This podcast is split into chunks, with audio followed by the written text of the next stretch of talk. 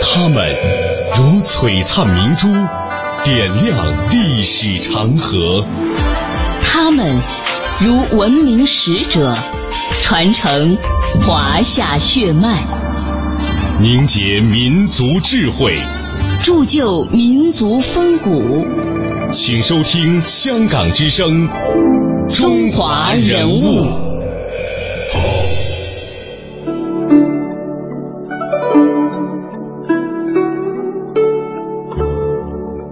品读中华人物，启迪智慧人生。各位好，我是郑博。大家好，我是文燕。他还在上中学时，只花两毛钱就从旧货市场买得一张邱逢甲的画。这幅画现在是国家一级文物。一九六五年，越王勾践剑破土而出，他作为最年轻的专家，同郭沫若、于醒吾、商承祚等大师汇聚荆州，试图破解天下第一剑。从业六十年，他鉴定文物达百万件，为国寻宝无数。今天的节目，我们带您走进这位我国文物鉴定专家，人称鉴定国宝的国宝史树清。史树清先生在鉴定文物的时候啊，从不需要借助别的手段，一眼就能辨认出文物的真假伪劣。无论是物品的真假好坏，史树清也可以把它的来龙去脉、它的历史渊源说的是一清二楚。史树清呢认为，鉴定一个文物，包括字画，必须要探源，一要言之有物，二要遇物能名，像生小孩起一个名儿，书斋起一个斋名儿是一个样，呃，是一个意思。那么第三一点呢，史树清先生认为啊，要见物如见人，要知道字画铜器文物的来历。他说，这就要靠他所认为的眼学来做鉴定。我们接下来通过一个电视纪录片、一个专访，对于史先生的专访来听一听，他眼中的眼学究竟是什么样子。这葫芦瓶太好了，哎嗯，这个葫芦瓶这么完整，没伤，一个瓷器，我看它年代够乾隆的，虽然是民窑，嗯做工很细，这个东西二二百块钱买的是吗？二百块钱，便宜，啊这个都太便宜了是吧？嗯 这个是这个在过去是干什么用的？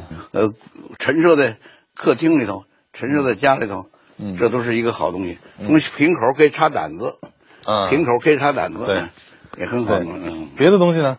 这个嗯，玉雕的一小鸟，枭鸟、玉枭这是夜猫子猫头鹰。猫头鹰，嗯，您讲夜猫子， 夜 猫子啊嗯，这个东西啊，我认为时代很早，够这个红山文化，红山文化，红山文化，那等于是相当于史前文化了。相当于史前文化，哎，嗯嗯，原始社会末期了啊。嗯那您怎么断定它这不是假的，就是真的呢？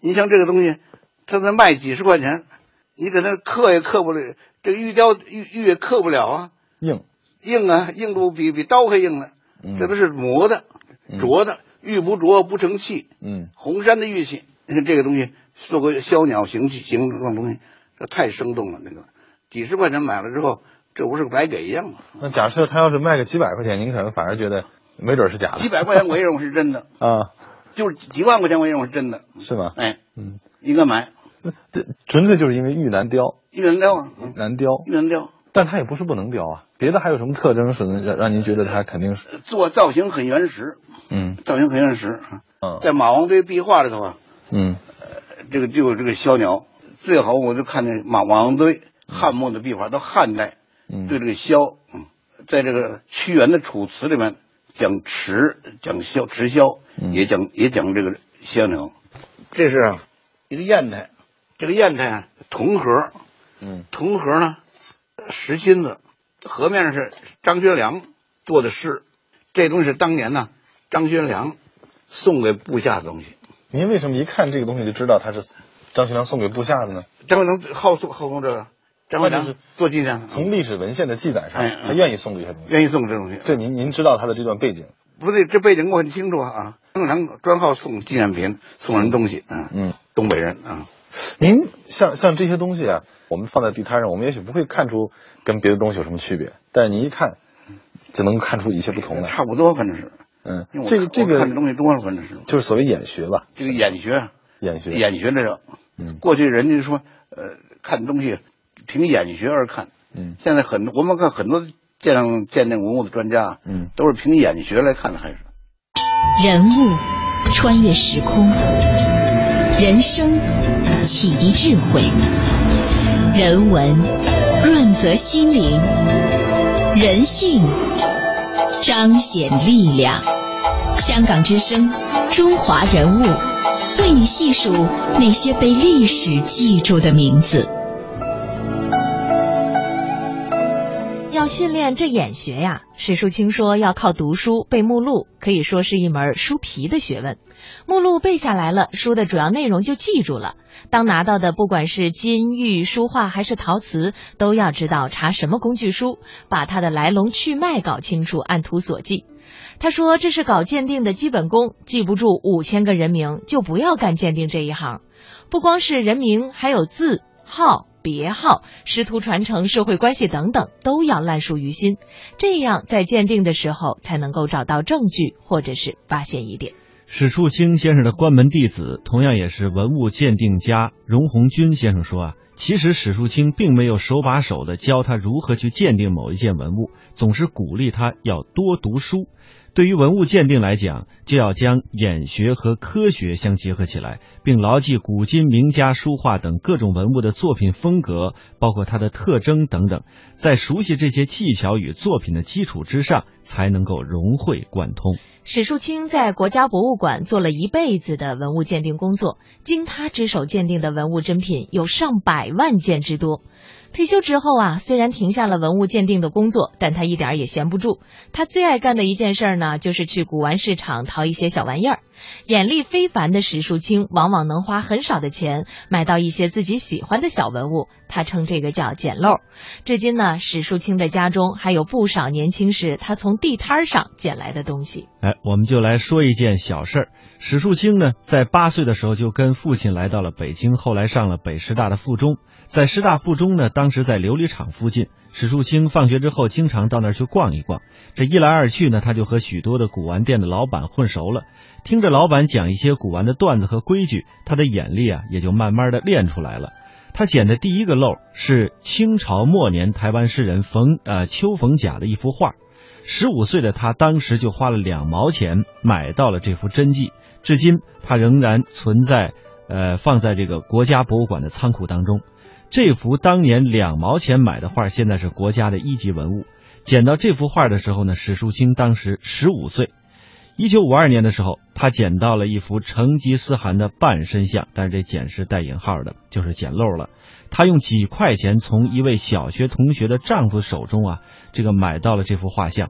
后来呢，经过徐邦达先生等这些专家的集体鉴定，是元朝的作品，也把它定为了一级文物，是现存最早的成吉思汗的一幅画像了。嗯，刚才呢，我们有介绍哈，说这个他很小年纪的时候就有这个眼力，所以呢，中学毕业的时候，他的老师就称赞他说：“书画常教老眼花，鉴藏年少读名家。”一九四五年，当史树清从北平辅仁大学毕业的时候，他已经在书画鉴定界小有名气了。那新中国成立之后呢，史树清受命筹建中国历史博物馆，他负责文物藏品的征集保管工作，并担任明清陈列组副组长。他与启功、杨仁凯、徐邦达并称为我国四大文物鉴定专家。他鉴定的文物精品啊，不计其数。在国家博物馆当中藏有着重要的文物，那就是成吉思皇帝圣旨金牌。这个文物呢，也是史书清捡漏回来的。他这样讲说，有一个人到历史博物馆来，要卖给我们这个牌子，接待的人说是假的，不要。我一看这是好东西，还是成吉思汗那个年代的，呃，当时呢还不称汉。当时呢，史树清的工作呢是负责文物的征集鉴定。并没有决定购买文物的权利，几经周折才把它买了下来。成吉思或成吉思汗的文物流传下来的很少，那这门圣旨金牌是国内仅存的成吉思文物。史树清笑着说：“你当假的卖，我当真的买。”这样的例子呢也多不胜数。史树清一九五一年参加北京五一劳动节游行，结果呢在北京西外大街一个卖早点的这个饮食摊儿前呀，看到一个卖凉粉儿的老太太拿了一个青花大盘子盛凉粉儿。哎，一看就知道那是个宣德年间的盘子，它是当时用了五块钱啊，差不多折合现在五百块钱，呃，把这个大盘子给淘了回来。那今天看呢，这个宣德年间的青花大盘儿已经是值三百万元了。又比方说，他在一九九零年以三块钱从一个收废品的人手里买到了一件明代永乐的青花釉里红梅瓶，现在这件梅瓶的保守价格是一千万。哎，所以说在收藏界啊，没有绝对的权威，就像某一方面的专家一样，由于他的学识、他的经验和眼力的局限，在另一方面呢，其实也会存在一些短板。史树清鉴定的目光其实也被人怀疑过，直到他逝世之后都没有一个定论。史树清在北京大钟寺地摊上发现过一把青铜剑，他认为是越王勾践剑，当即呢，他就花了一千八百块钱将这剑买了下来。此剑的历史也有一些源头，鉴定为了春秋越王勾践自用剑之后呢，史树清就把它捐赠给了历史博物馆。但是历史博物馆这边呢，觉得这是赝品，于是又把它送了回来。收藏家刘文杰，呃，就是当时啊，就更正，当着史树清的面子说，说你所说的那把越王剑，我家也有一把，是一个工匠打制出来的。这话让史树清一听，脸色铁青。为了这件事，史树清写了一首诗：“越王勾践破吴剑，鸟篆两行字错金。得自呃临滩遇献宝，汴河到老是忠心。”史树清叹了一口气说：“这学术上的事儿，有时是没有定论的。不管是真是假，我又不是自己想要，我的心是真的。”他只想呢，就把这个呃承载着历史珍贵文的文物啊，最终还是要捐到博物馆，而非转卖进行自己的赚赚钱的行为。嗯，实际上，古董的收藏和买卖啊，背后不单有文化意义，还有金钱上的交易。以史树清捡漏的锐利眼光，只要一转卖，就能够赚取数以百万计的财产，但是他并没有这样做。史树清的收藏以书画、碑帖、善本古籍为主，兼及陶瓷、玉器、佛像、青铜器、砚台等等。和别的收藏家不一样，史树清呢是藏而不私，一旦国家需要，他常常把藏品无偿的捐献给博物馆。他说：“国宝性的东西我不要，这是职业道德。”那么接下来的时间呢，我们也来听一听，在史树清的理解当中，什么是收藏。从进入国立博物馆的那一天开始，史树清从最早的书画鉴定不断扩展到各类文物，大到陶瓷器皿，小到一枚印章。经他鉴定的文物有上百万件之多。在博物馆工作了这么多年，史树清曾经陆续把许多收藏的珍贵字画捐给了博物馆。除了丘逢甲的字之外，最著名的是这幅1956年捐赠的海瑞行书轴。只有馆只有博物馆需要，展览需要我就捐了。那您会不会觉得捐了以后我自己，呃，挺遗憾的？啊，我高兴，我高兴。你看九毛甲这东西，我跟捡了那样，呃，现在呢，算算一个，可以分算一二级文物，这是。我这个这跟你说一笑话，啊嗯在五零年，我跟王世襄，你们都认识吗？嗯，就发现一个一个卖凉粉的水食品摊儿，嗯，有一个盘子，这盘子我一看好，宣清、宣德青花，宣德青花，明初啊，明初东西啊，很好的好青吧花啊，宣清老太太盛凉粉儿那儿卖的了，我就给王瑞香找着了。我说你看，这不跟你们家那一样吗？他们家有一他们家有一个，嗯，王瑞香就说这个东西咱们买了它，得了，完了怎么可能也这事儿也给捐给国家，嗯，你们当时就决定要捐给国家，当然买就了捐以给后国家。啊。为什么没考虑说买了以后自己留着呢？当时这个东西不好意思留着，我们正正改造思想的时 候，那时候你买这 个正改造思想了， 正改造世界观的时候，嗯嗯啊，进门就是写的为人民服务，所以第一个概念是要捐给国家。这个国家，嗯，那当时怎么跟老太太说的？老太太就卖了嗯，钱给的不少也是啊，嗯五块钱，王瑞香拿了两两块五，嗯，也拿了我拿了两块五，嗯，就算买了，然后就捐了。捐了啊，这实际上今天看来，这是一个很有价值的，有价值啊，这是这个价值按照文物三百万，三百万。三百万，这是什么时候标的价？这是这有行市，宣清盘子照例是三百万以上啊，嗯钱，其实当时你就知道它是一个很值钱的东西。很值钱的东西啊，其实呃干这么多年，您干您这行，我觉得呃，在我们看来哈、似乎总是跟这个财富啊，有关系。呃，有关系。有钱的这个收藏啊，有钱的收藏，现在而且生活提高了像您这样有眼有这个眼学的、眼力非常好的人，嗯，可能您随便看一看，您自己去买一点东西，那就是好东西。这是好东西，我认为是好东西。那就会可那是就会到非常现在，那就会非常值钱啊。到现在，我这个老伴儿，嗯，我这个女儿，让我买的东西都是假的，让你买的东西，认为认认为我买的都是假的，认为您买的瞎花是假钱的，，不让我买，不让 我买。哎，可是您如果只要你买一件，嗯一旦进入市场，也许他当时花很少的钱买的东西，就会变得非常有价值。对呀，我相信，如果这样的话，王二香就这么干呢。对啊，我我相信，如果这样做的话，嗯您夫人也好，您孩子也好，都不会认为你买的是假的了。您为什么不这么干呢？我没干，还没没卖呢，还您您为什么不 不 一件儿都没有卖搁着吧，过？搁着吧，反正就是收藏家搁着吧。嗯，你真是收藏着它了。这收藏吧，就是嗯好东西我，我感觉都是真的。可能对于您这种搞文博鉴定、喜爱文物这样的一些这个老先生来讲，嗯您看到这样的产这样的东西啊，都会感到很亲切的。我我我都进去，我是爱爱文物啊，嗯，爱文物啊，就就是爱护爱护国家这个文化遗产，嗯，爱护这个爱国爱国主义啊，嗯，外国的没有，中国有这个东西不得了呀。他不抽烟，不喝酒，不吃补品，这些都不沾的。唯一喜欢的就是去买那些古旧东西吧。啊，他只要有空，一有时间就跑潘家园、保国寺、大钟寺。一到哪个地方去以后，他就首先打听这里有没有这个摊儿啊，卖文物的摊儿啊，他就去看，他就整个就忘流连忘返，拉都拉不动啊。鉴定的时候，史先生从不需要借助科学手段，他老人家一打眼就能辨别出真假伪劣。嗯科学东西有误差，呃，这误差在什么地方呢？科学东西啊鉴定的科学标准呢、标本呢、啊嗯也都没谱，原料都他们都都不都都不鉴鉴定没谱啊，嗯取的材料的取样啊嗯，都没没谱，比如说像可能清朝的一些纸，今天还有，那但是我们用今天的方式去去仿照一个画，嗯，有没有这样一种可能呢？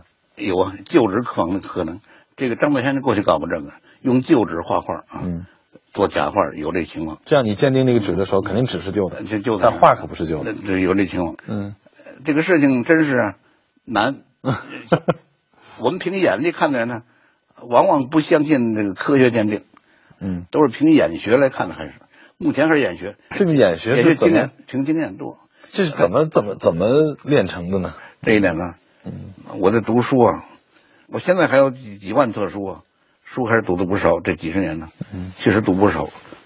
北京东堂子胡同里的一家旧四合院是史树清曾经居住过的地方，在这里他曾住了四十多年，这里还藏着他多年积累下来的三万多本图书，这些书是史老一生最大的财富，也是他丰富眼学的最根本源泉。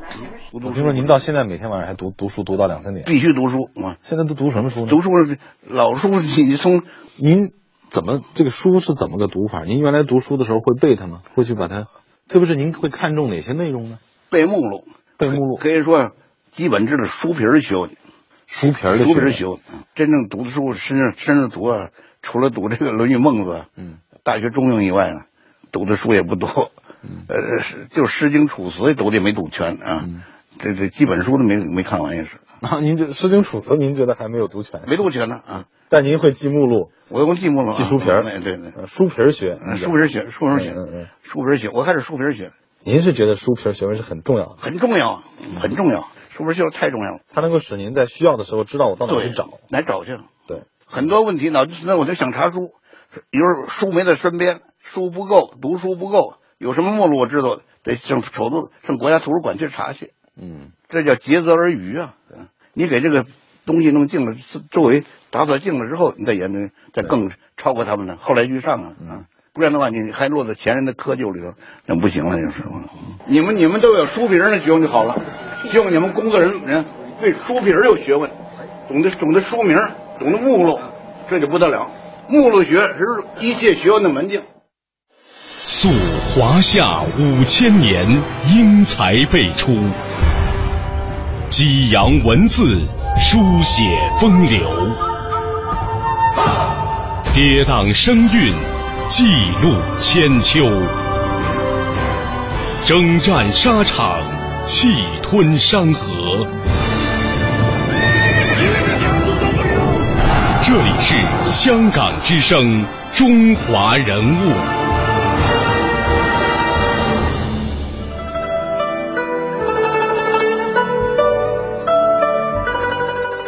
史树清先生的一生对于青年的后辈啊是提携之至，他的弟子也非常的多，但是大部分的弟子呢都走出了书屋，下海经商去了。他有一子一女，都未能继承他的事业。儿子在出版社工作，女儿做财务贸易。史树清说，他曾经带过五六个研究生，大都都去做买卖了，开拍卖行赚大钱。对此呢，史树清也有自己的看法。他说：“做文物需要专业的知识，要有眼力，抱着发财的思想急功近利，肯定是要上当的。”史树清一生为学，读书无数，终成一代大家。但是非常遗憾的是，史树清却感觉满肚子的学问无以后继。史树清一生为学，读书无数，披沙拣金，争识探源，终成就一代大家。现在学生读书太少了，我一个学生， 研究生，硕士研究生，家在经理助理，现在是副经理了，家在助理副经理，女的。我还有一个学生，中茂盛家拍卖公司经理，他干这个了。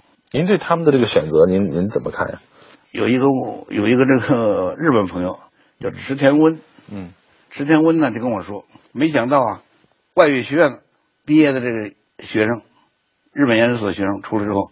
都搞上商业了。嗯，我他说我非常伤心，您呢？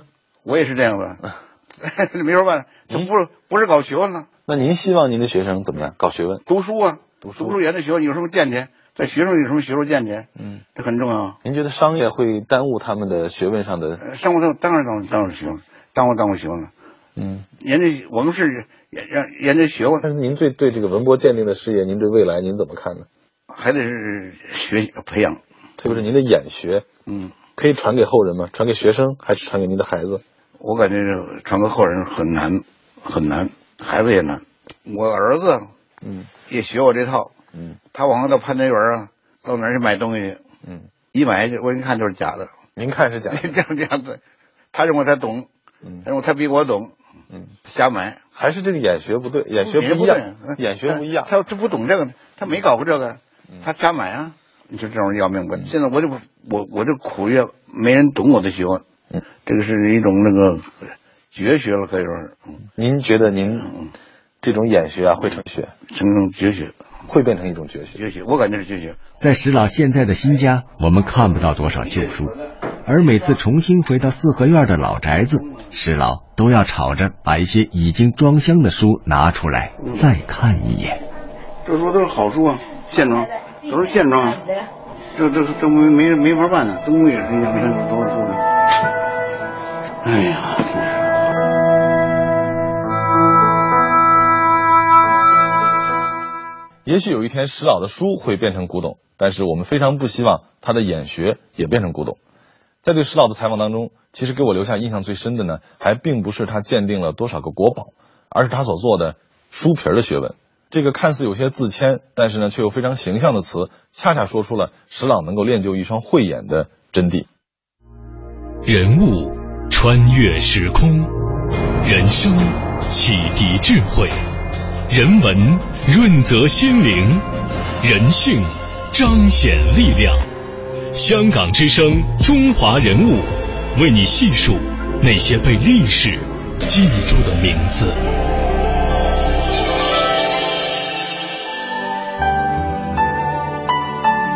史树清在二零零五年七月，因为心绞痛检查出患有严重的心脏病。当时他三根心血管当中有两根全部堵塞，剩下一根百分之九十堵塞。期间，他一直以乐观的态度与病魔做斗争，并继续从事鉴定事业。只要身体允许，他坚持参加各种相关学术活动，还为各界收藏人士免费鉴定。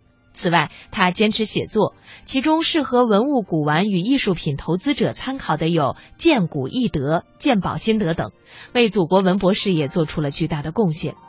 得知患病的两年间，史书清一直非常乐观，有空还去地摊上转，淘到好东西就买回来捐给国家。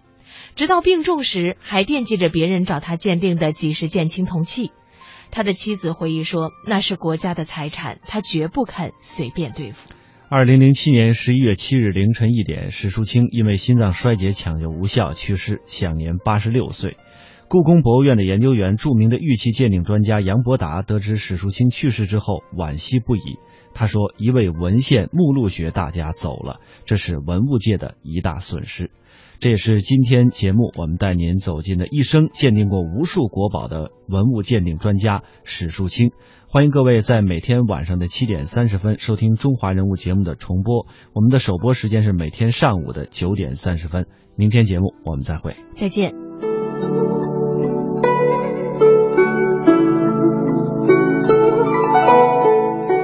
人物穿越时空，人生。启迪智慧，人文润泽心灵，人性彰显力量。香港之声，中华人物，为你细数那些被历史记住的名字。